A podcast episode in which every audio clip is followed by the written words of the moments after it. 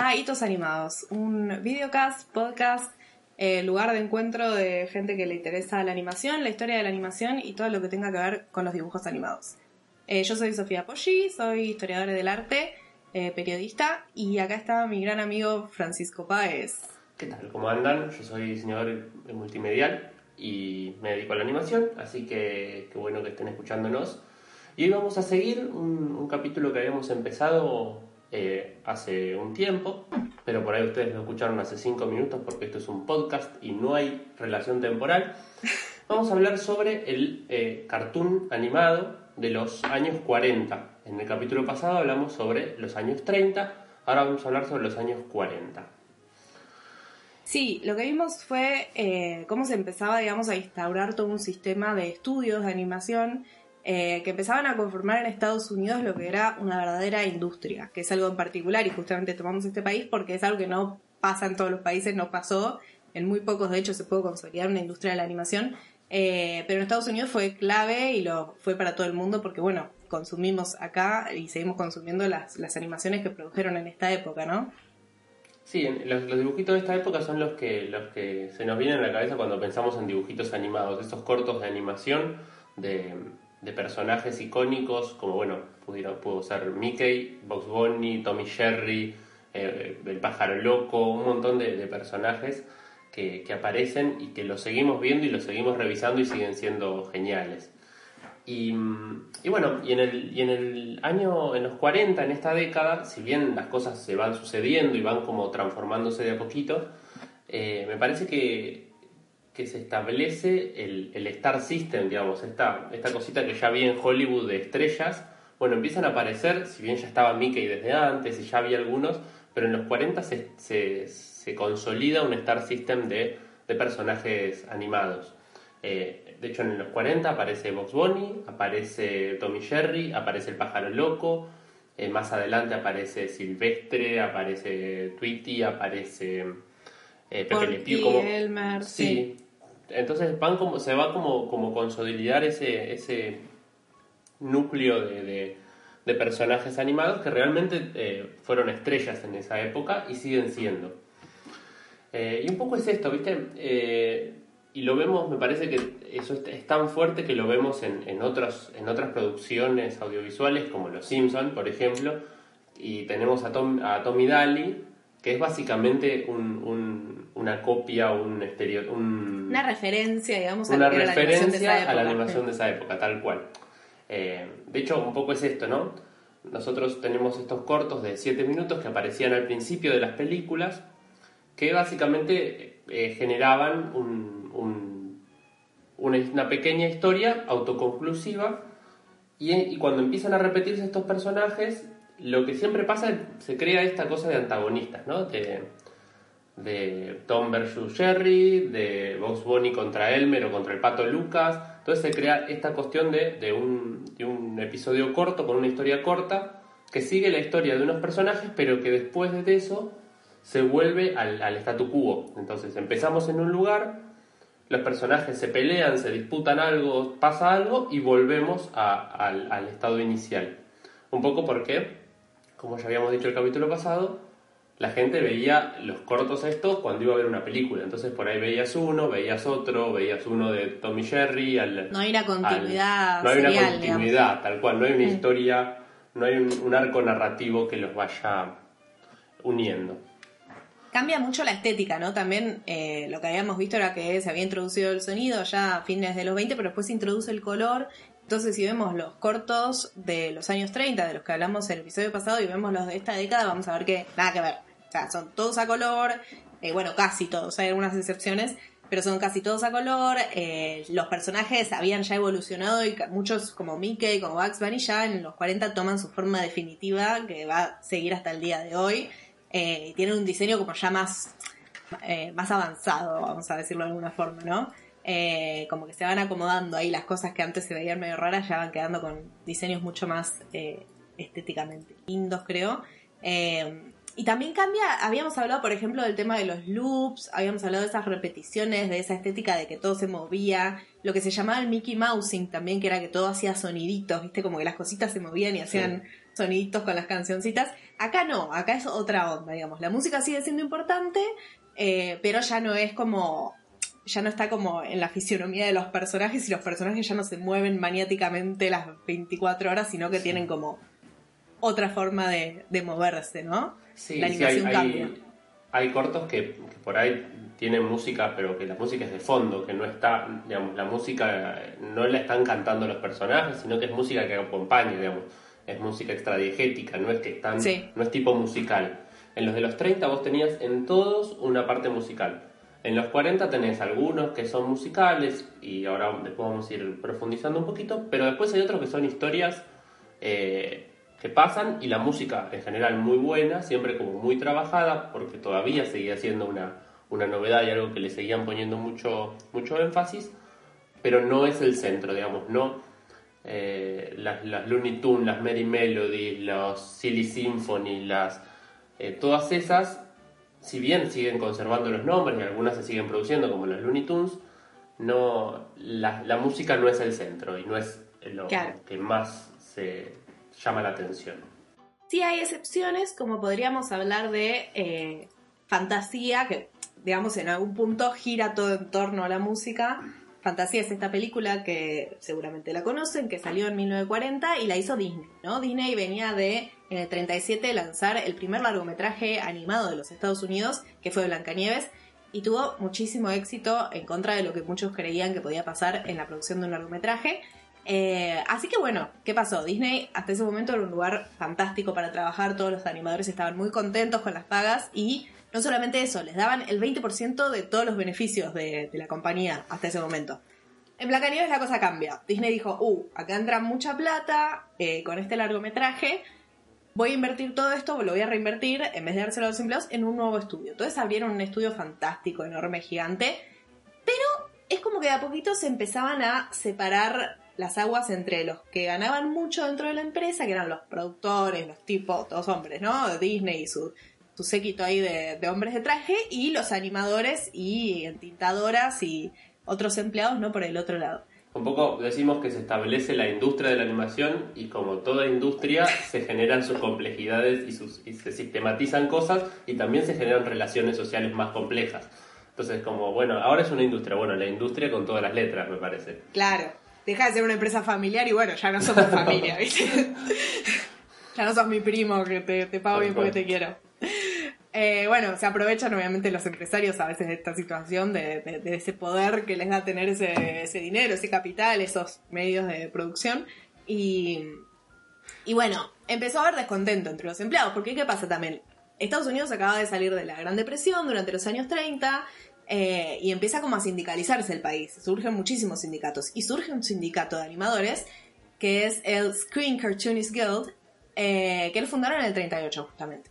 Y el, la SCG, que sería este, este sindicato, firma con todos los grandes estudios de, los principios de los 40, que los vamos a ver, que son Terry Toons, que son el estudio de Walter Lantz, que son eh, Leon Schlesinger, que hacía los dibujitos de la Warner, eh, Screen Gems, y con George Pal también, que se había mudado a Estados Unidos, y con la MGM. Pero Disney no. Era el único estudio así de los importantes que no había firmado con este sindicato y no quería él que se sindicalizaran sus animadores. Ya seguir pagándoles poco y pasó de Disney a ser el lugar donde peor se ganaba al final. Para los que tenían puestos bajos, ¿no? Los que, los que ya estaban hacía rato y que tenían ya buenos sueldos, como por ejemplo Art Babbitt, que venía trabajando con Disney desde Blancanieves y antes, eh, ese ganaba bien. Pero bueno, justamente Babbitt eh, es uno de los que sí igual empieza a hablar con la SCG, con este sindicato, como para tratar de meterse dentro de Disney. Eh, ¿Qué pasa? Guerra Mundial en el 39. Cae el mercado europeo que era como la mitad de la guita que les entraba a los de Disney, ¿no? Lo, que, todo lo que entraba de Europa. Entonces las dos películas... Porque en Europa se consumía mucho, eh, Europa no producía mucha animación, y, pero sí se consumía porque se consumía también mucho cine estadounidense y, mucho, y mucha animación. Entonces eh, había, mucha, había mucho ingreso de, plata de, Europa. Sí, como el 40% era de lo que les ingresaba a Disney era eh, europeo. Imagínate que eso de un día para el otro se te cae. Ya venían, estaban construyendo un estudio, se estaban construyendo la casa, estaban haciendo dos películas, carísimas. tenían mil empleados. Era como que habían pasado de ser una empresa muy chica y en 10 años pasaron a ya tener casi mil empleados, a los que les pagaba bastante poco a muchos y bueno, ahí se empezaban a caldear las aguas. Y lo peor de todo es que bueno, como cae ese mercado, salen Fantasía y Pinocho en el 40, las dos, por encima dos películas se mandó a hacer, eh, y son un fracaso de taquilla. No, no logran recuperar, digamos, eh, la plata que ellos pensaban que iban a ganar. Eh, entonces, nada, eso hace que les paguen todavía menos a los empleados porque se están quedando sin plata, porque realmente durante todos los 40 Disney va a estar mal económicamente. Hasta el 50 que va a salir Cenicienta van a estar mal. Y se nota, digamos, se nota porque si vos, si vos, si hablamos de los 30, decimos, bueno, Disney y todos abajo de Disney, ponerle los Fleischer ahí compitiendo. En los 40, Disney, no, por lo menos en lo que es cortometrajes, Disney no existe. O si existe, tiene algunas cositas, pero no es el monstruo que era en los 30. Está a igual, en igualdad de condiciones que la MGM y que Warner, ¿no? no hay diferencia, no es que producían. En los 30 son los mejores cortos los de Disney. En los 40 están a la misma altura que la MGM, están a la misma altura que los de Warner. Siempre los de Warner un poquito más baratos, pero con muy buen guion. Pero están ahí. Mucho talento había en Warner también. Sí. Y lo que pasa también en Disney me parece que en ese sentido es que le estaban poniendo mucho las fichas a los largometrajes y los cortos como que quedaron medio en un segundo lugar también. No sé si se preocuparían tanto por la calidad de los cortos cuando los, los largometrajes eran como lo que le estaban poniendo todas las fichas ahí. Y, y eh, aparte, los largos te definen, o sea, los largos eran una inversión muy grande y si te va mal, como le fue a los Fleischer con Gulliver, el estudio se te funde. Entonces, decir, bueno, listo, apostamos a los cortos que sabemos que salen es otra, es, es una decisión sabia o, muy arriesgada ponerse a hacer largos. claro, sí, súper arriesgado. Así que bueno, y eso les pasó, ¿no? Sacaron estas dos pelis, no les fue muy bien. Siguieron igual haciendo pelis. En esa década hicieron Bambi, hicieron Dumbo, pelis que están buenísimas. Además, no es que decís, bueno, las hicieron así nomás. Están bárbaras. Pero en el medio, bueno, todo este quilombo gremial. Porque, ¿qué pasa? En el 41, Art Babbitt y Disney terminan de pelearse ahí. Disney no lo podía echar, pero le dice que ya no puede hacer actividad sindical, una cosa así. Entonces ahí se pudre la momia y salen 200 y pico, casi 300 empleados, salen de huelga. Eh, se le queda, se le vacía el estudio, porque claro, estaban verdaderamente desconformes, no solamente con que los sueldos bajos que tenían, sino con no poder agremiarse. ¿Y qué hace Disney? Se sube un avión y se va a Latinoamérica. Hay que poner, hay que poner un, contador de, gente, de Disney peleándose con gente. A pling, ting, y contando con cuánta gente se fue peleando y con cuánta gente. Sí. Bien, se vino para acá. Que, que no podía, no podía ganar eso, entonces se vino para acá, sí. Eh, dijo, bueno, ya que voy a perder esta batalla, no voy a dar la cara cuando pierda la batalla, que la pierdan mis, mi junta de ejecutivos, dijo. Además, bueno... me voy a descansar. Claro, no, no vino a descansar, en realidad vino como a trabajar porque en esa época, bueno, estaba la guerra en Europa, no querían que Latinoamérica si, se aliara, digamos, con, métele con los nazis. Entonces el gobierno de Roosevelt mandaba como embajadores de buena voluntad, que eran gente famosa, no sé, Clark Gable, Walt Disney, mandaba tipo actores, actrices, cantantes a que vinieran acá a Sudamérica como para hacer eh, diplomacia. Igual Disney, acá entre paréntesis, se mandó unas, unos mocos diplomáticos, tipo, por ejemplo, cuentan una anécdota que el chabón lo invitaron a comer en una casa de una familia re aristocrática que era argentina, fue vestido de gaucho. Tipo. Señor, ¿qué hace? Como que te inviten a Japón y vos vayas vestido de geisha a una celebración en la casa de, de un diplomático. Un ridículo. ¡Qué papelón! Sí, un ridículo. Y de ese viaje salió, salió después estas pelis que, que algunos conocerán. Ah, yo las conocía, pero tampoco es que son muy conocidas, que son Saludos Amigos y Los Tres Caballeros. Donde vemos un igual de ridículo, Goofy, igual de ridículo que Disney, vistiéndose de gaucho, explicándote cuál es el poncho y cuál es, no sé, el mate y cuál es la bombilla. Eh, son como medio como. Esas dos pelis tienen como algo de documental, algo de. documentales siempre siendo ¿no? una peli animada de Disney eh, pero es como que te muestran los paisajes de distintos países latinoamericanos, historias así de ficción relacionadas con la cultura local, eh, con una visión muy externa, pero bueno, es interesante igual. Y otra cosa, lo que llevó todo este quilombo económico, porque bueno, la huelga y todo eso, fue que terminaron haciendo propaganda en Disney, cosa que no querían hacer originalmente. Propaganda para la guerra. Claro, claro, propaganda para el gobierno de Estados Unidos, para ayudar a que los soldados supieran qué hacer en distintas situaciones de la guerra. Por ejemplo, hacían cortos que tenían que ver con cómo prender el motor del avión o cómo, no sé, como cosas técnicas. Tutoriales animados. Claro, tutoriales, sí, exactamente. En todo lo que es propaganda animada tenemos tres tipos, ¿no? De, de producciones. Tenemos lo que sería tipo tutorial, lo que sería tipo documental y después las ficciones que ya tienen que ver con generar un sentimiento patriótico, ¿no? Tipo reírse de Hitler, básicamente. Sí, que eh, ahí se me dio que se enganchan esos tres, esos tres eh, géneros. Tal vez el documental y la ficción ahí como que algunas cosas que son, que tienen como un, eh, rasgos estéticos muy de documental, pero en realidad no son tan documentales, o ficciones que quieren parecer como documentales. Entonces es, es, es raro eso que, que van haciendo. Todo documental de época de guerra es poco confiable, igual. Tal cual.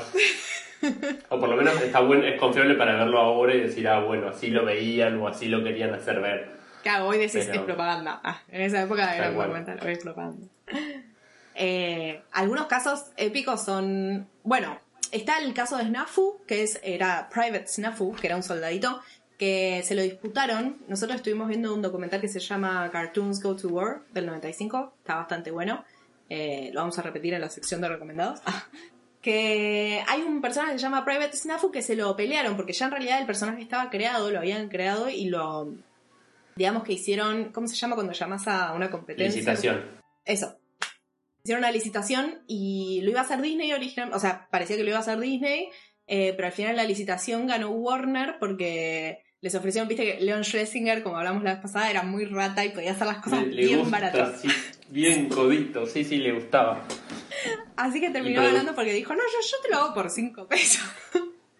De hecho, un poco en la, hay muchos document, hay muchos, digamos, cortos, tanto documentales como, como ficciones de la Segunda Guerra Mundial, que vuelven al blanco y negro. Parecía que ya sabía, habíamos pasado ese tema y como había que producir tanto y tan rápido y no importaba tanto la calidad, había que producir mucho y barato, se vuelven a hacer en blanco y negro, que, es mucho más barato para entintar, para colorear, para, para hacer copias, todo era mucho más, más económico. Y de hecho la mayoría de los del soldado Snafu era, son blanco y negro.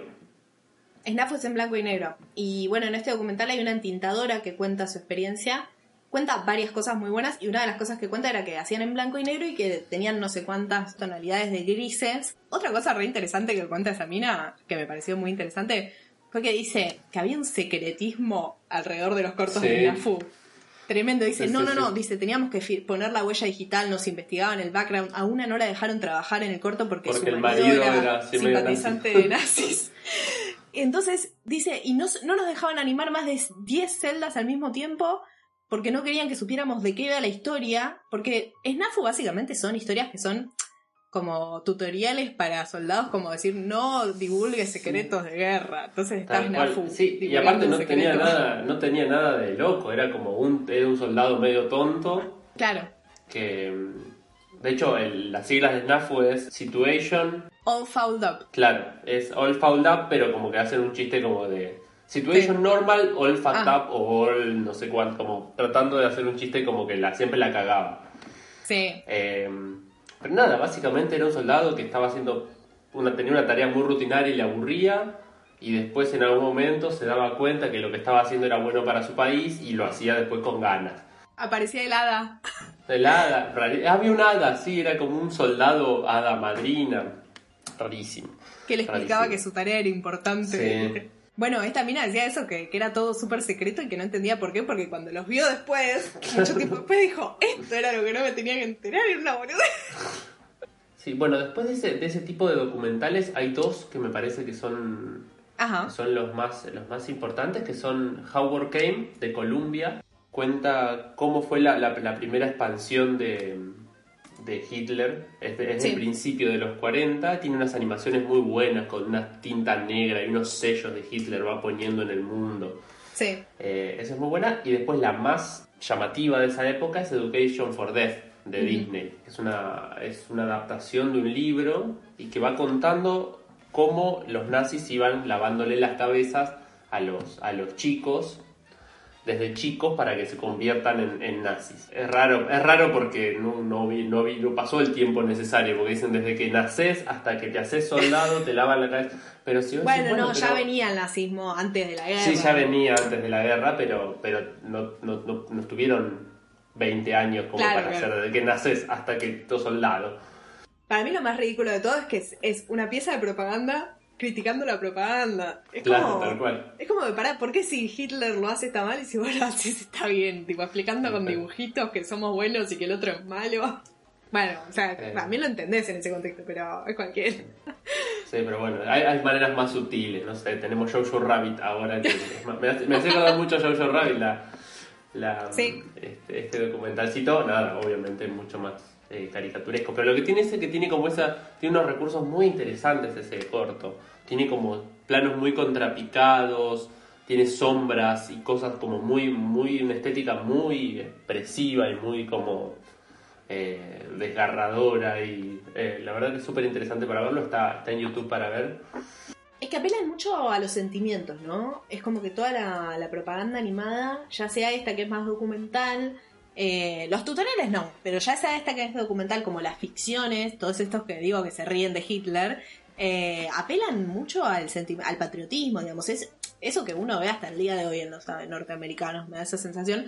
eh, también se empezó a construir mucho en esta época, ¿no? Como, no digo que sea todo gracias a los dibujitos animados, pero está muy fuerte eso de que nosotros somos el lugar de la libertad de expresión y de la libertad y de la libertad y la victoria y la victoria y, eh, y Hitler Hitler, obviamente no es un monstruo, pero apelan muchísimo a los sentimientos de los espectadores para generar emociones y está bueno lo que dicen en el documental Cartoon War de que ellos saben que nadie es que se va a fumar el dibujito en pipa y salir con la mente cambiada. Saben que no es que es tan fuerte, pero sí que genera una cosita acá, ¿viste? Como que te genera un sentimiento.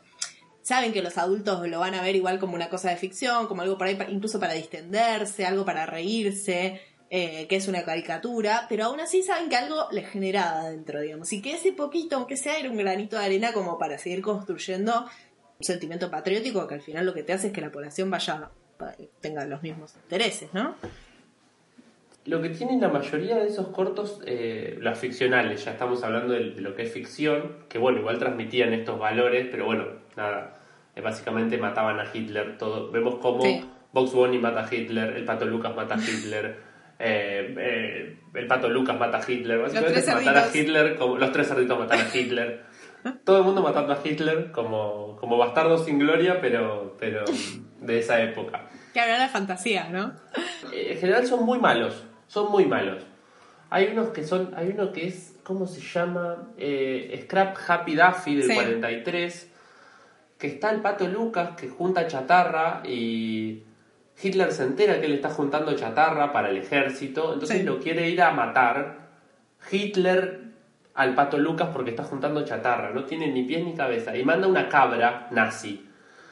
Y el pato Lucas se pelea con la cabra nazi y después en un momento aparece un peregrino, ¿viste? Esos tipos, los del sombrero de, del- de la Día de Acción de Gracias y después hay otro con ¿Qué? como antepasados del pato, del pato Lucas, dándole valor, el peregrino, el, el que tiene el, el típico sombrero de, de- de zorro, Sí, sí, sí. uno que se parece a Lincoln, y todos le dan fuerza y él se convierte en Super América, una especie de Superman, pero con una A, y con esa fuerza, de, no, es son rarísimos. Pero hay No, algunos no, muy no. buenos, y ahí volvemos al de, de Bleach Claro. Wolf. Es que nos tenemos que, tenemos que separar en dos categorías lo que son de eh, ahorrar grasa, juntar chatarra y comprar bonos, por un lado, que son como un género aparte, que son como educativos para la sociedad, y después están por el otro lado los buenos, que digamos que son más graciosos, tipo este Blitzwolf, ¿no?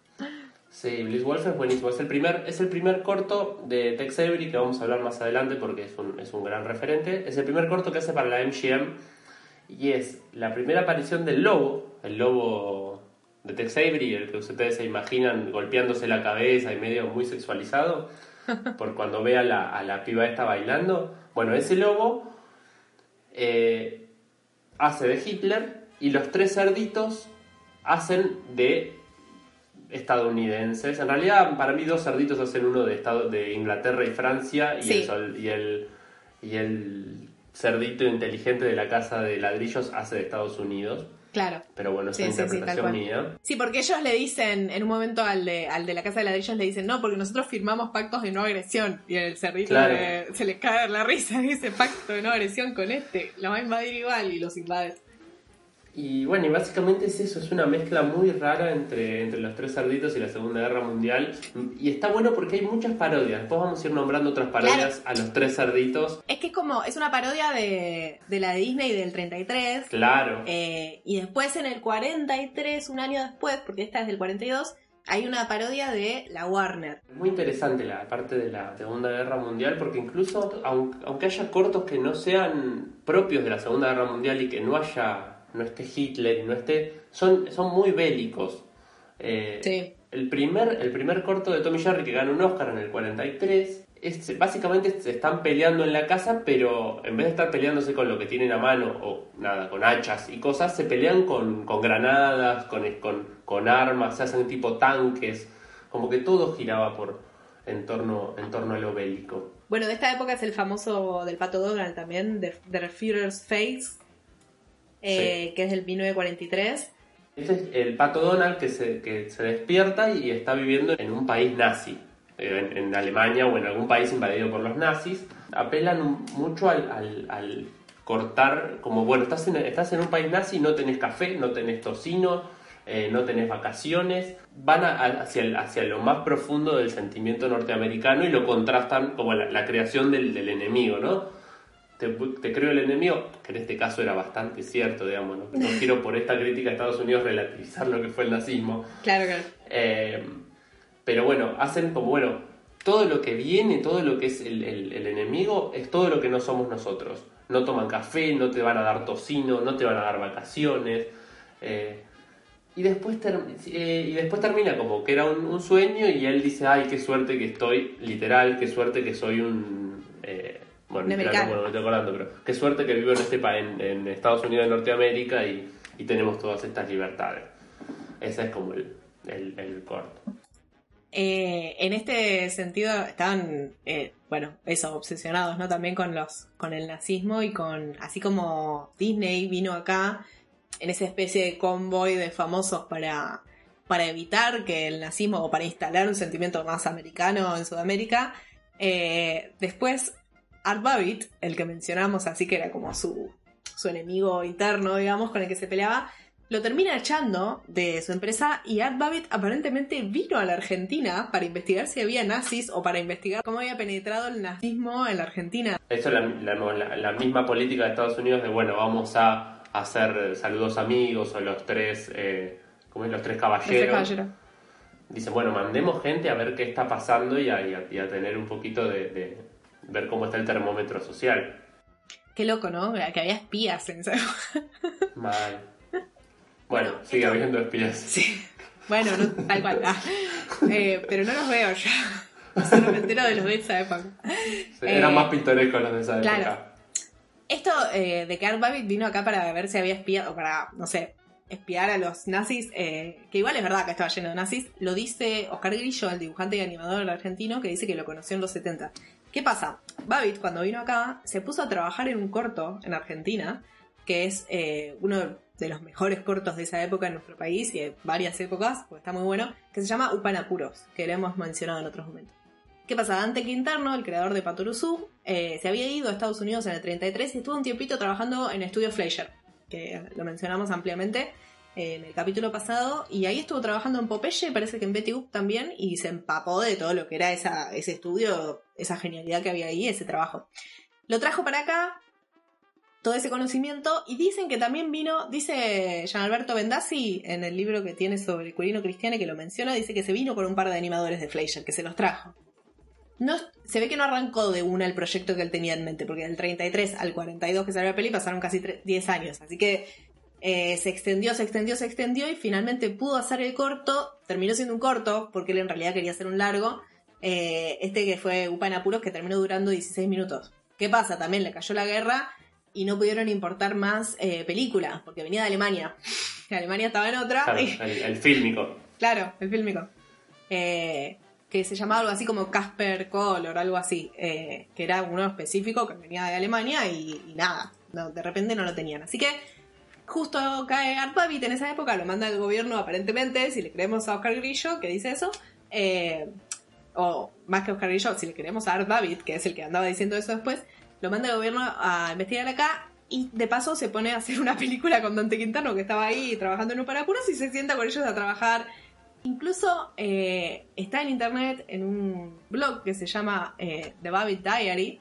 Eh, está como la transcripción de su diario de esa época de Art Babbitt que cuenta, sí, conocí a Dante Quintano, estuve en su estudio, están trabajando re bien, la música está bárbara, le hizo un chabón que es holandés, eh, y cuenta todo y dice, "Ey, me ofreció esta plata Dante Quintano para trabajar con él en la película, tipo, está todo detallado cuánto le ofreció pagarle, más de lo que pagan hoy en día a un, a un animador. Eh, y nada. Igual si lo, si tenés a Art Babbitt, decís, bueno, listo, venite, para lo que sea, Sí, me salva las papas.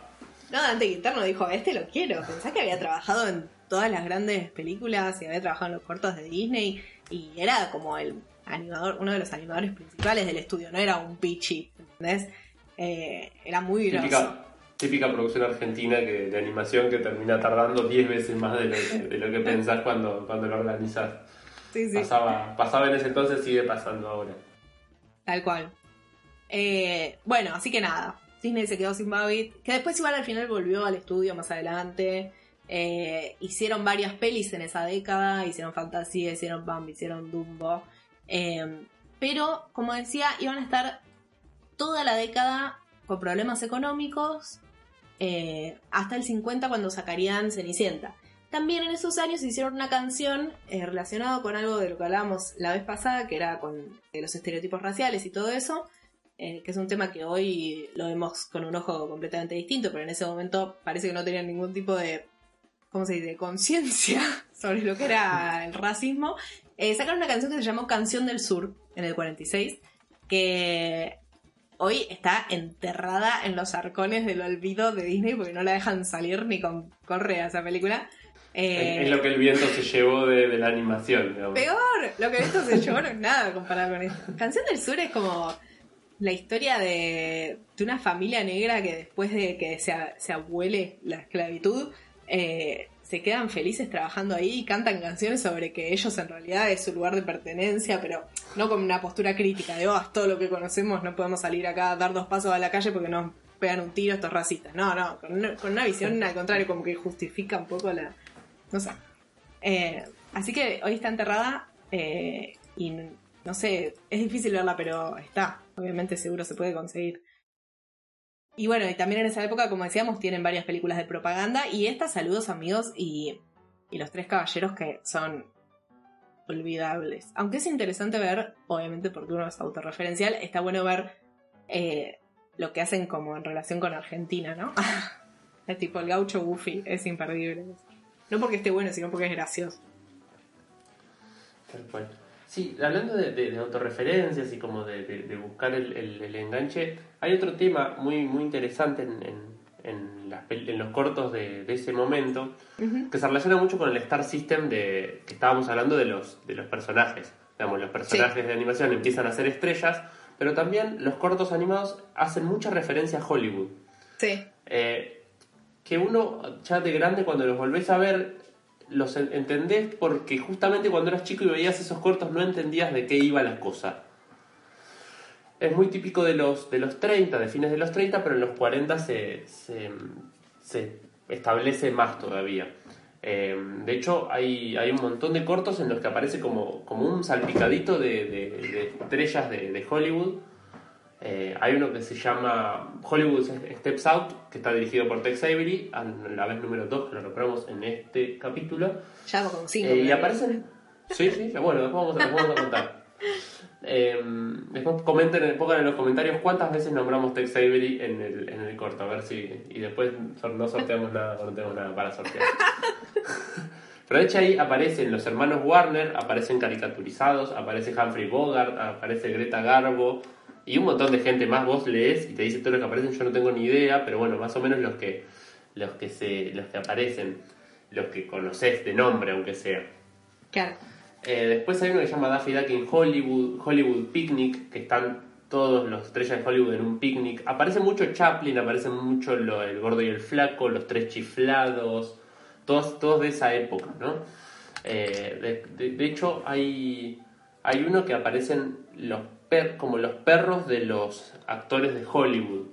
Hollywood Eh, Canine Canteen. Ese. De ese, tal cual. 1946. Son como, son como los perros de los, de los de los actores y de la gente de Hollywood que aparece y son como iguales a sus, a sus dueños. Eh, la verdad que eso es interesante. Me pasa mucho como que siento que me pierdo muchos chistes, porque la verdad que el, Hollywood de los 30 no lo puedo, no lo puedo enganchar. Pero hay algunas referencias que sí son muy, muy interesantes. Y me parece que la más, la más llamativa es la de Frank Sinatra. Aparece muchísimo Frank Sinatra. Bueno, porque era muy famoso en esa época. Y hay un corto que cuando lo vi dije, ah, y este corto tal cual. Es, está Porky en una granja que se llama Suner Kruner. Sí. Eh, hay una, una gran, Porky tiene una granja y que pone huevos, las gallinas ponen huevos y en un momento se van todas las gallinas a ver a un gallo que estaba cantando y es una copia de Frank Sinatra. Oh, no, no, no, no, no, Y tenías muy finito, entonces era muy flojito. Y todas se desmayan, ¿viste? Hay mucho de eso, de ese chiste.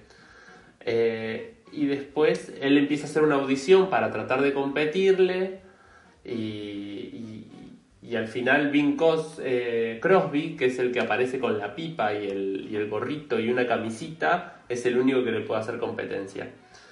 Pero es muy interesante porque hay, varios, hay varios estereotipos que uno los reconoce más que del, de la persona, del, personaje original, del dibujito y de la, y de la del estereotipo y de la caricatura que se le hace que el personaje. Que yo, Calloway, por ejemplo, después vamos a mostrar.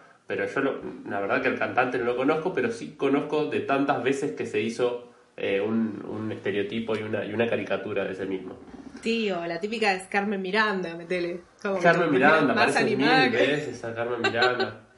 Después hay uno que se llama Slick Hair, liebre frita, que aparece Humphrey Bogart en un restaurante y quiere comer liebre y, y, lo empiezan a, y lo empiezan a perseguir a Vox porque quería, querían, necesitaban Me lo recuerdo de verlo de chiquita ese corto.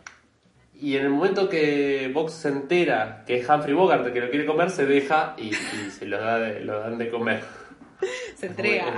se entrega, ya fue. Lo loco es que ellos también eran estrellas de ese momento. Estos personajes de System de Warner y todo eso. Eh, en Cartoon Go to, War, en ese momento dicen que en estos cortos de propaganda, como los de Snafu, por ejemplo, hacían cameos de Bugs Bunny, o Bugs Bunny hacía por ahí también en otros, y que que decían que los soldados cuando veían esos cortos tipo les emocionaba verlo de porque era como muy famoso en esa época. Muy bueno. Así que nada, era como que ellos también eran parte de la farándula estadounidense y es verdad lo que decís, son como autorreferenciales estos cortos en algún sentido porque están remitiendo a eso, a esa, a esa fama que ellos mismos, estos personajes, encarnan, ¿no? Sí, bueno, y una persona que aparece muchísimo en estos cortos y muy caricaturizado de hecho caricaturizado por Vox Bunny, caricaturizado por un montón de personas, es Leopold Stokowski. Que quien es Leopold Stokowski es un director de orquesta que es el que dirigió Fantasía. Claro. Eh, hay muchos, muchas referencias a, Stokowski, que era como el director de música clásica, música académica de, del momento. Con el tema de la música en los cortos animados, me parece que también hay un cambio muy grande entre, entre los 30 y los 40 en los 30 estaba muy, muy de moda y muy, muy, era muy popular el jazz y sobre todo los dibujos animados. Entonces todos los, que, los dibujos de los, de los 30 probablemente tengan, tengan jazz. En los 40, yo creo que muy, muy probablemente por la influencia de fantasía, hay una, hay una, hay una mutación o un, cambio de eje desde el jazz a la música, a la música académica o a la, a la mal llamada música clásica eh, en la que entonces, los cortos de, animación suelen tener eh, música, música clásica. Algunos siguen teniendo jazz, obviamente, pero, pero y hay una referencia más directa a la, música, a la música académica. Probablemente por, por, fantasía, digamos. Sí, de hecho, el corto que mencionamos antes, eh, que se llama Pixina Polka, el, del 43, que le va a hacer como burla a los tres cerditos de Disney de alguna forma, eh, hace una parodia en realidad al inicio a fantasía porque empieza con el lobo disfrazado como de Leopold Stokowski presentando el corto. Porque bueno, fantasía eh, tiene eso, ¿no? Como que el director de orquesta va presentando todas las secciones eh, de la película y charla bastante a la cámara para hacer una película para público infantil, para mí. Sí, bueno, de hecho, muchas de estas. Hay, a partir de Fantasía nacen un millón de parodias Mm. a, a Fantasía y aparecen eh, esa imagen del, del, del, del estrado o ese cosito, esa Sí. escalerita que donde está el, el, el director. Hay un montón. Eh, Corny Concerto, que es de Bob Clampett, también son dos son dos piezas musicales. eh, y aparece en cada corte el- la imagen del director explicando un poco de qué va la, de qué va la cosa. Eh, hay, un, hay un caso muy particular eh, que mm, hay un, hay un tema, una canción, una pieza, no sé cómo se llama. No tengo, no tengo el, no tengo el- no tengo el vocabulario. Pero hay una pieza que es eh, Hungarian Rhapsody número 2 Mm. que está hiper, hiper, hiper satirizada y hiper, hiper utilizada en estos cortos. De hecho, el- la más famosa me parece que es eh, The Cat's Concerto, que es de Tommy Jerry, que es en la que Tom está tocando el pianito y lo empieza a molestar a, a- a Jerry y en un momento Jerry se pone atrás del, del piano y empieza a tocar bueno esa misma pieza está buenísimo. Después Rhapsody Rabbit es Box Bunny tocando la misma canción y otro que se llama Rhapsody Rivets que son como unos eh, constructores es, una, es, es de, es de la Warner que también tocan esta misma canción. Y básicamente son esta pieza está súper súper usada en, la- en los cortos animados Y se ve que, que caló fuerte eso, como la imagen de Stokowski, ¿no? En fantasía. Si bien a Sí. la película no le fue tan bien como esperaban, tuvo como un impacto cultural dentro de las animaciones de los 40. Que bueno, que como decíamos, no es, no es Disney, digamos, el único estudio de la época, si bien hablamos bastante. Seguían Fleischer Studios, eh, que como dijimos, eh, habíamos hablado bastante en los 30. En esta época lo que hicieron fue los cortos de Superman. Estuvieron haciendo desde el 41 hasta el 43 los, los cortos de, eh, basados en las historietas de Superman, digamos, eh, y estuvieron bastante metidos en eso. súper racistas con los japoneses también esos hay un par de bueno todos son racistas con los japoneses Sí, pero pero hay un par de Superman que son, son terribles sí. También los Fleischer Studios estaban teniendo muchos problemas económicos en esa época, por eso en un momento Paramount eh, tomó el control porque ellos no tenían plata, entonces como que le pidieron ayuda a Paramount para, para que para sostenerlos, digamos, y no fundirse, pero después volvieron a, a fines del 41 a tener eh, control sobre el estudio y bueno, estuvieron trabajando en eso. Después estaba mm, eh, Walter Lance Production, que como habíamos dicho, eh, fueron los que crearon El pájaro loco, entre otros personajes. sí son como más low fi no tienen tanta tanta estima ya el pájaro loco es como mm, está bueno gracioso pero no tiene no tiene la calidad de de las, de las cosas de la Warner, ni mucho menos de la MGM, me parece. Sí, aún así sobrevivió bastante en comparación con los otros personajes. Primero, Oswald Sí. ya no lo animaban más, lo abandonaron después del, al fines de los 30. Chili Willy es más de los 50. Sí, Chili Willy tele me que- suena. Sí, lo vimos más, lo pasaban de vez en cuando, una vez por mes, un domingo a las 7 de la mañana. Eh, Sí, es más, de, es, es más de canal de aire al sábado a la mañana, Sí. Walter Lance. Es como que lo pasaban así, no es que estaba no es que estaba en Cartoon Network que vos lo veías todo el tiempo, Claro. sino que lo veías así como más más como sueltito. Y después había otro personaje que yo nunca lo había escuchado en mi vida, que es Andy Panda, que sí es de los 40, pero bueno, básicamente fue el pájaro loco, el gran nombre. Eh, y en relación con lo que acabamos de decir de Canción del Sur y el tema del racismo en esta época, Walter Lance tiene un corto de 1941 que se llama Scrap Me Mama with a Boogie Beat, que es tremendo. Tipo, eh, hay un pueblo que se llama Lazy Town y como Lazy Town, pero no, pero Lazy Town, tipo el pueblo de vagos, que es toda No población digas, negra. Todos comiendo sandía. No, tirados así, todos así. Y, y viene una mujer, baja del, del bote, una mujer eh, también negra, que es súper sexy y entra caminando y todos los negros ahí activan porque son todos unos cachondos también. Entonces, nada, es tremendo, es tremendo. Estos cortos que hoy están censuradísimos no los pasan ni en un, en un canal de televisión, pero bueno, ya vemos que muchos llegaron a estar presentes y otros bueno, los tuvieron que enterrar porque realmente se iban al pasto con el tema racial muy mal. Sí. Bueno, hay, hay, hay un grupito de cortos, se llaman los Sensor Eleven, los Sí. Sensor Eleven.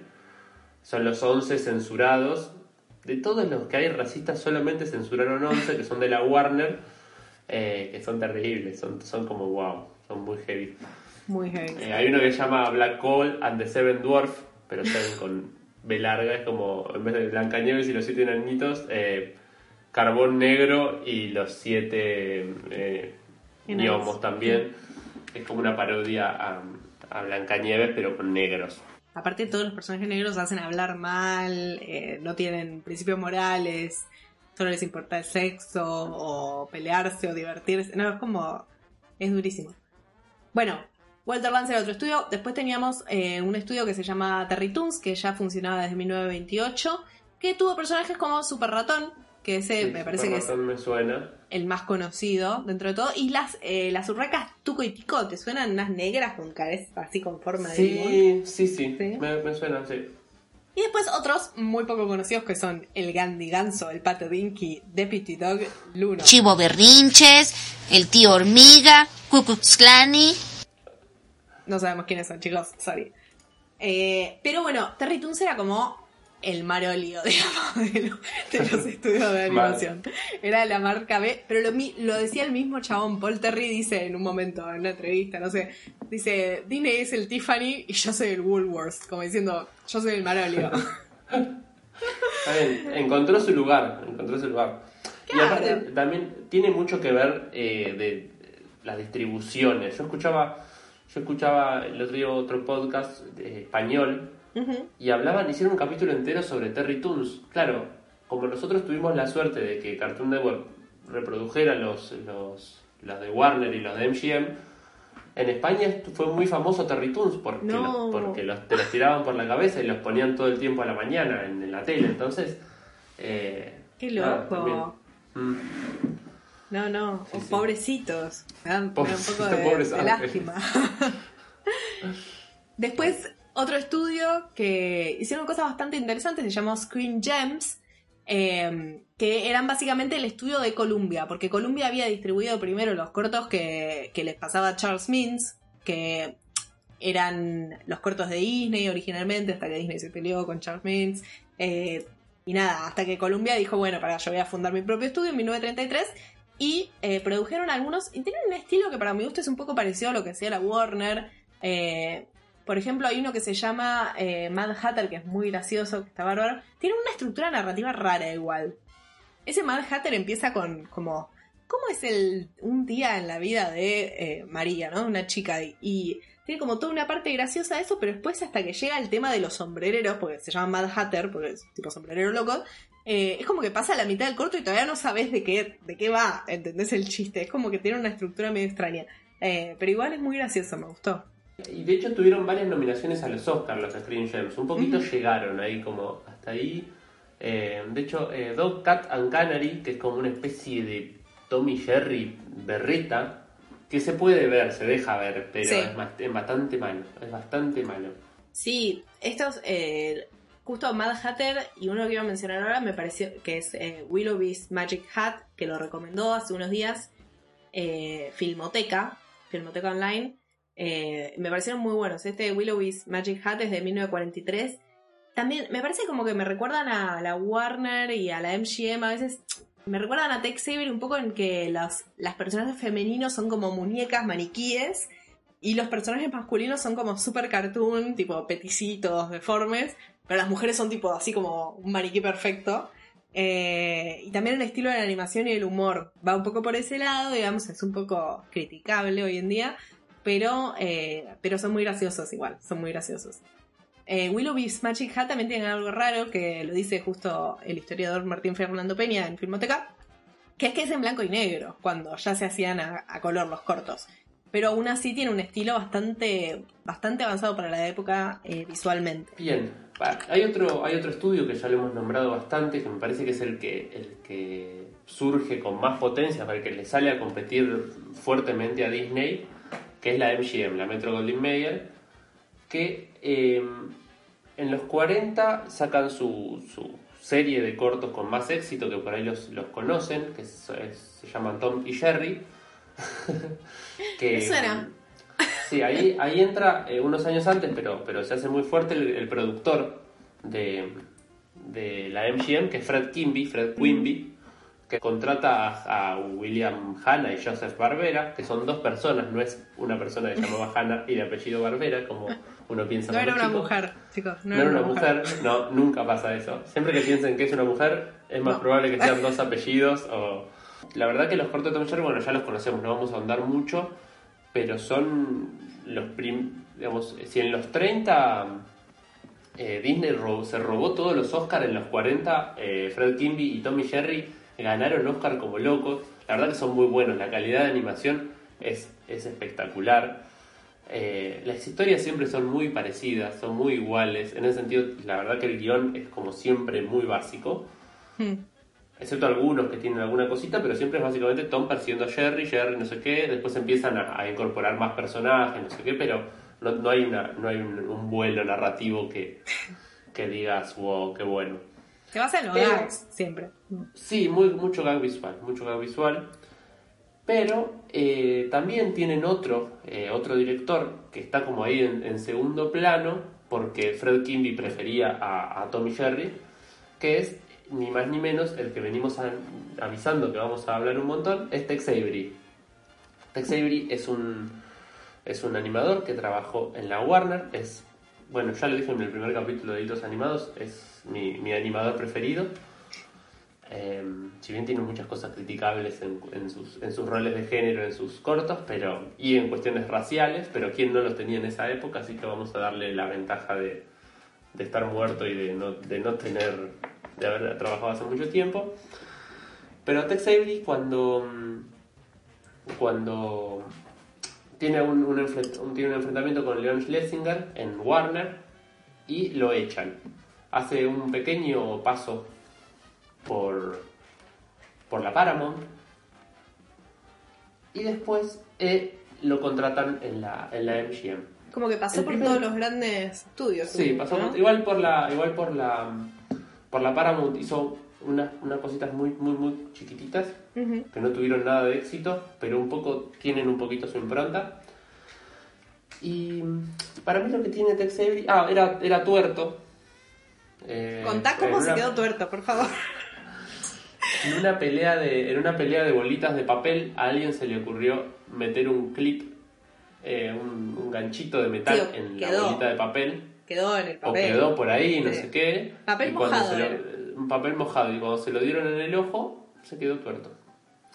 Ya. Eh, pero un poco lo que lo, lo más lo más loco de, de Tex Avery es su, su lenguaje. Me parece que tiene un montón de gags que son muy típicos de él. Lo primero es, es que es un humor súper irreverente, súper sexual, digamos. De hecho, se dice que se dice que la pelea con Leon Schlesinger era por un porque él quiso poner a, a Box Bunny diciendo alguna frase más, más subida de tono y Leon Schlesinger no se lo permitió. Eh, pero a la vez labura mucho el meta. O sea, los dibujitos de, de Tex se saben dibujitos animados. Es, de hecho, en, en uno de los primeros cortos, en el primer corto de Drupi, que es otro de sus grandes personajes, en el primer corto de Drupi, en un momento está corriendo el lobo y sale, como que se, se resbala y sale por fuera del fílmico. Se ven las barras del fílmico con los tres, con los circulitos, con los cuadraditos para enganchar el fílmico Sí, famoso. y vuelve. Eh, entonces, en ese sentido, es un, es un director que, que labura mucho con eso. Y tiene una, tiene una estructura narrativa en la que genera expectativa, genera como, bueno, va a pasar esto. Y después te rompe la expectativa porque estás en un dibujito animado. Entonces, eh, labura mucho con, con ese corto. Imagínense que el primer corto que hizo para el MGM es Bliss Wolf, que es este que decíamos de la Segunda Guerra Mundial, en la que Hitler es el lobo y los tres chanchitos. Es súper irreverente. Sí. Eh, es muy, es muy, muy gracioso, tiene muy buenos, muy Va buenos mucho gags. con los juegos de palabra también. Es como que me parece que hay muchos chistes que nosotros nos perdemos en la traducción cuando los vemos en español. Porque, ¿viste cuando tomas el sentido literal de algo Sí. y lo mostrás de una cual. forma visual? Por ejemplo, en Sí. ese de los tres cerritos tiene uno que es una bomba incendiaria. Entonces la, la bomba saca una mano con un fósforo y lo incendia al lobo.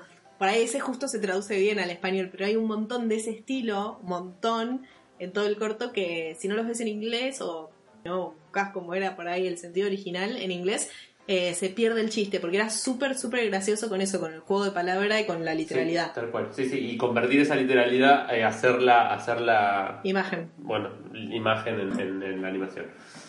Em, después, lo que hay otros gags que tiene muy buenos, que también un poco se, se repiten.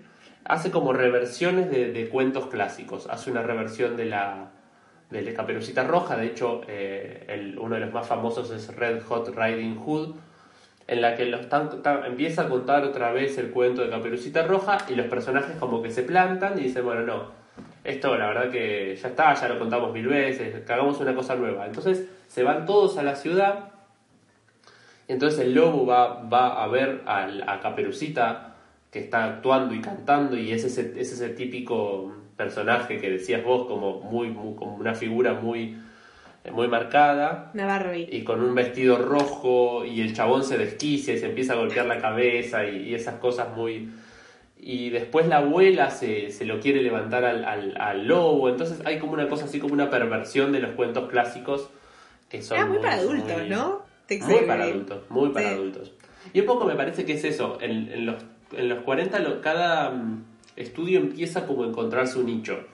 Me parece que Disney se va más hacia el, hacia el público infantil, eh, la Warner es un poquito más universal, pero más eh, con un poquito más subido de tono, y la MGM, o sobre todo Tex Avery, hace las cosas más jugadas de- de- del momento.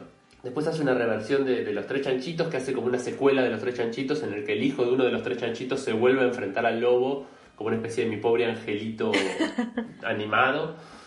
Eh, y otra cosa que me gusta mucho lo de, de Tex Avery, que lo, lo empieza a hacer más, ya más, se nota mucho ese, ese carácter de posguerra que tienen. Si bien los empieza a hacer en los 30, hay uno que se llama A Day the Zoo o The Tour in America, que son dos cortos Sí, que lo mencionamos eh, ese que son- la vez pasada. Sí, que son como falsos documentales.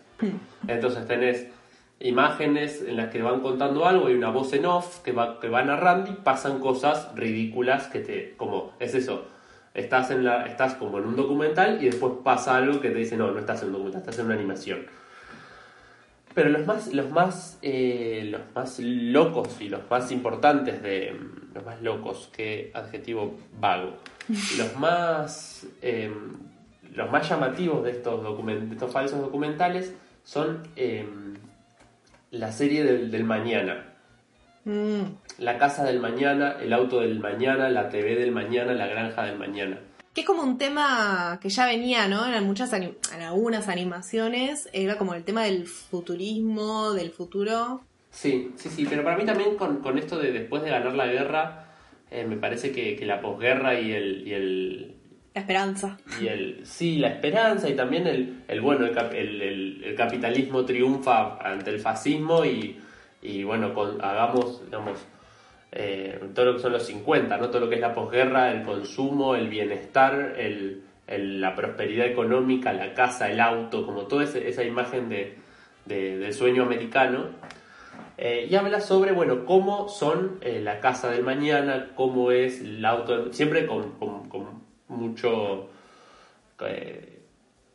muy ostentoso todo, ¿no? Entonces, bueno, la casa del mañana es una super casa, eh, donde la suegra tiene un lugar aparte, también un montón de, de cuestiones de estereotipos de género y de, de familia medio... Odiaba medio a la suegra Tex Avery, porque Odiaba en todos aparece, con la suegra se la agarra en ese de la casa del mañana, se la agarra 50 veces, tipo, Todo el tiempo. la puerta del padre, y era tipo una puerta gigante, la puerta de la madre, y tenía sí, espacio para el culo, la puerta de la suegra, y era como una entrada de perro ahí. ¿eh? Mal. En el auto del mañana, los autos para mujeres, los autos para varones, los autos de no sé qué, como eh, refuerzan muchos estereotipos, pero algunas cosas son, son muy, muy ingeniosas, como, como trabajaba. De hecho, el laburo que hizo durante, en la Paramount fueron eh, imágenes de, de acción real, imágenes filmadas de un zoológico, de una granja, y lo que hacía es, le hacía el lip sync Tex Avery. Entonces hacía como chistes, como si fuesen los chistes de ahora de una ardilla y de- poniéndole voz arriba, bueno, Sí. eso pero en los 40. Eh, es, es- la verdad que es un, es un autor que hay que, que hay que revisar, hay que, que hay que mirar, hay- tiene muchas cosas, muchos estereotipos sobre los, sobre los indios americanos, tiene unos estereotipos horribles, sobre los negros tiene unos estereotipos horribles, pero que eh, su humor es, la verdad que es, es, es increíble. Sí, no, no zafaba ninguno igual de la época de eso. No, no, no nos afana ninguno en ese sentido. La vara estaba muy baja en esa época.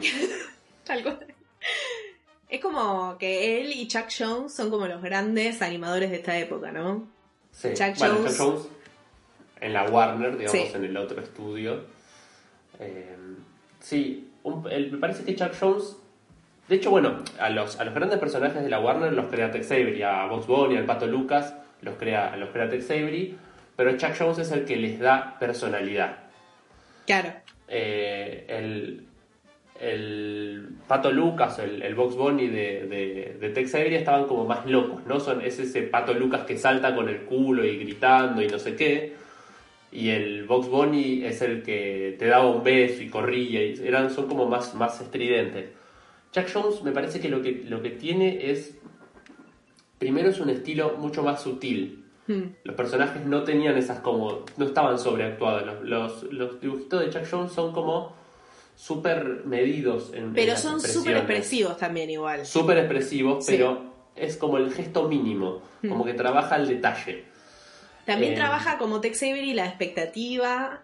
eh, Sí. Eso de darle un segundo al chiste y que sea gracioso ese segundo, lo hacen los dos, me parece. Lo saben Sí. hacer los dos muy bien. Sí, trabajan muy bien los dos el fuera de campo. El típico que em, pasan cosas. Bueno, también lo trabaja muy bien Tommy Jerry. Como bueno, estamos acá y, y empieza a, a hacer mucho ruido. Se mueve un poco la cámara y vuelan cosas como al, adentro del plano. Pero en realidad lo que está pasando no se ve. que Ahí se ahorraban una animación. Es re, es re barato hacer eso y haces que, la- que las personas, como me parece que, que fuera de campo es espectacular porque haces que la persona se imagine lo que quiera, que se divierta, porque todo lo que pasa es lo que está en su imaginación y además es barato. Es espectacular. Pero bueno, me parece que Chuck Jones también es, el- es uno de los más abstractos. Es el, que, es el que empieza a jugar en los 40 un poco, pero sobre todo más adelante, es el que empieza a jugar con, con fondos mucho más sintéticos, Mm. con, con cosas con fondos más abstractos, con estilo un poquito más, eh, más minimalista y también juega muchas veces con eh, el meta, el, el Sí. metalenguaje del dibujito que se sabe dibujito o, el, o, el- o que se da cuenta en ese momento que es, un- que es una animación. Que esto va a Eh, culminar pero bueno. en el 65, creo que es cuando hace el punto y la línea, el famoso Sí, dibujito cual. abstracto de Chuck Jones de una línea y un punto que se enamoran, ¿no? Eso más meta no existe, no sé. Tal cual. Bueno, pero esto de, esto de ponerle personalidad a, a Box Bunny y al Pato Lucas, un poco es eso, ¿viste? Los, los Box Bunny y el Pato Lucas de Tex Avery y Bob Clampett, que son como los más clásicos, están como más locos. Box Bunny, eh, el Box Bunny de Chuck Jones es un tipo que no quiere conflicto.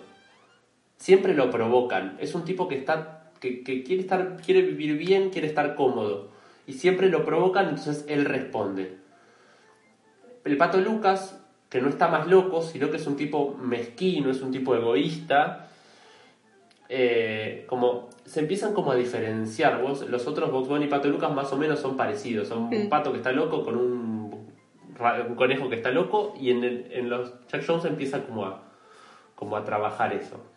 Hay un corto muy, muy, muy piola de, de Chuck Jones eh, que se llama The Dover Boys, que es uno de los primeros cortos en trabajar la animación limitada, que es muy típica de los 60 y de, un poco, y de los 50.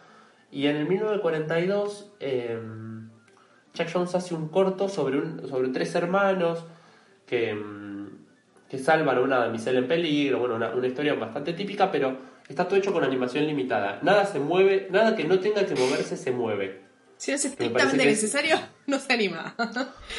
que es todo lo contrario a lo que veíamos en los 30, que todo se movía todo el tiempo. Entonces acá solo se mueve lo que hay que moverse y, y, empieza, y empieza a trabajarse el no movimiento como un recurso. ¿no? Como antes el movimiento era el recurso. Bueno, ahora que las cosas no se muevan también es un chiste, que el gag, dejar un poquito de expectativa hasta que pasa el gag, es un, es un nuevo recurso.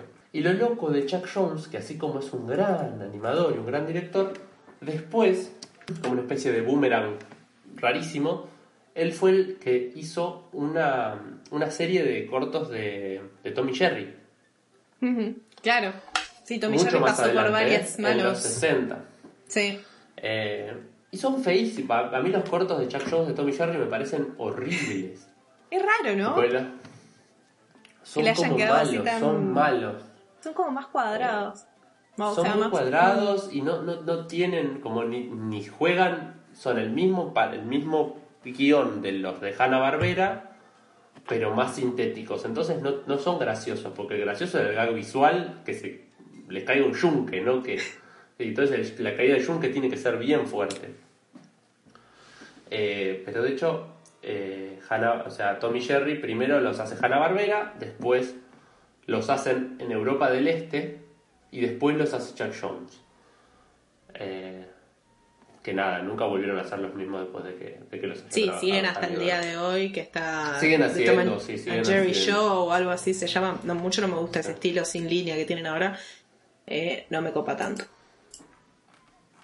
Pero bueno, ese Chuck Jones era como el, el director emblemático de, Sí. de la, de la Warner, que nunca se movió de la Warner, a diferencia de otros directores que fueron yendo y viniendo. Eh, y esos eran como los estudios más, más importantes de, de la época. Hay uno que deberíamos mencionar antes de cerrar ahora, que si bien no vamos a ahondar mucho, es eh, interesante, que es el famoso animador húngaro George Pal, que seguramente ahondemos en algún episodio en el que hablemos de, de grandes animadores de stop motion o pioneros del stop motion, eh, porque él justamente trabajaba en animación tridimensional. ¿Y qué pasa? Emigró en 1939 a Estados Unidos y ahí armó su estudio en, en Estados Unidos. Y hizo en los 40 la famosa serie Puppetoons. eh, y le dieron incluso un Oscar honorífico en el 1943. Así que entre todos los estudios esos estaba el estudio pequeñito pero importante de George Pal, eh, que también hizo sus andanzas y el único que hizo animación stop motion entre todos estos Sí, sí, en monstruos. esa, en esa época tenías, tenés todos cortos que con mayor, mejor o peor logrado querían Sí. apuntar a más o menos lo mismo, ¿no? A la Warner, a la MGM o a Disney. Y nada, tenía Walter Lantz que se quedó ahí en el medio, Terry Toons que hacía lo que podía. Pero el único que tenía, el único que tenía algo, algo distinto son los cortos de, de George Pal, que son, son, son un, un stop motion increíble, que aparte usaba una técnica por reemplazo, entonces tenía Claro. una, un- una habilidad técnica impresionante. Qué bueno, vamos a las recomendaciones. Vamos. Bueno, hablando un poquito de, de, de, Tex Avery y de Disney, hay un libro muy, muy, muy, muy, muy bueno, creo que es del- de, los, de los 90 el libro, pero se llama Cartoon Animation y es de Preston Blair. Preston Blair es un animador, no dirigió, no nada, solamente animaba, que trabajó tanto para Disney como para, para Tex Avery. eh, y en ese libro podemos, para mí es como, un, una recopilación de, esta época hecha libro, porque tenés, te enseña a dibujar distintos tipos de, personajes, eh, y son todos estos personajes de esta época, tenés la, mujer toda exuberante de Tex Avery, tenés animales, tenés un, conejo que es muy parecido a Coso, tenés el nene cute, eh, hay un montón de estereotipos que son bien de esta época y un montón de reglas que son las reglas que vemos cuando estudiamos animación. La línea de acción, la silueta, eh, hay un montón de estas cosas. Es un libro súper técnico, no súper técnico, pero sí tiene mucho de técnico, pero tiene mucho de, de- enseñarte a dibujar de ese estilo. Así que es muy está, está en internet, lo pueden buscar y si no buscan algunas algunas imágenes que ahora deben estar apareciendo en pantalla. Pero es muy interesante para terminar de entender esta época. Eh, después a mí me gustaría recomendar un podcast que solo en realidad para los que hablen o escuchen inglés, porque está en inglés, que se llama You Must Remember This. Es un podcast sobre cine clásico, como el nombre indica, eh, y tiene no uno, sino varios episodios, eh, una serie de episodios sobre Canción del Sur, para los que les interese este tema racial y esta película escondida en los eh, en el depósito del fondo de Disney, eh, pueden escuchar ahí con detalle, con muchísimo detalle, toda la historia de esta película. Buenísimo. Bueno, después otro que ya nombramos bastante es Cartoons Go to War. No sé si se consigue muy fácil, Después, si, si lo quieren, nos escriben y se los hacemos llegar por un globo. No, mentira, lo, subimos a algún lado y se les pasamos el link. Eh, pero es muy interesante este documental sobre la época de la Segunda Guerra Mundial y los dibujitos animados. Igual se consigue en la en ese localcito que se llama Torrent, en la calle Bien. del Pirata. Bien, Eh, buenísimo. se Está consigue. abierto, es, Sí. es esencial, así que está bien. Seguimos en cuarentena, no sé si Sí. lo saben, seguimos en cuarentena. No sé cuándo estarán escuchando esto. Si será el año 4 de la cuarentena, eh, todavía eh, acá seguimos en cuarentena. Eh, otra cosa que les quería recomendar es el corto que mencionamos de Dante Quinterno, un UPA en apuros, fundamental para la historia de la animación de nuestro país. Véanlo, está en YouTube. Así que, ¿no? está ahí. Bien. Otro, otro que ya venimos recomendando, pero seguimos recomendándolo porque sigue quedando bien en lo que vamos charlando, es Animation Gossip. Eh, María Lorenzo Hernández hace análisis cortitos y muy interesantes y con mucho contenido de, de distintos temas sobre la, sobre la animación. Específicamente para este, para este capítulo, mírenlos todos porque están todos buenísimos.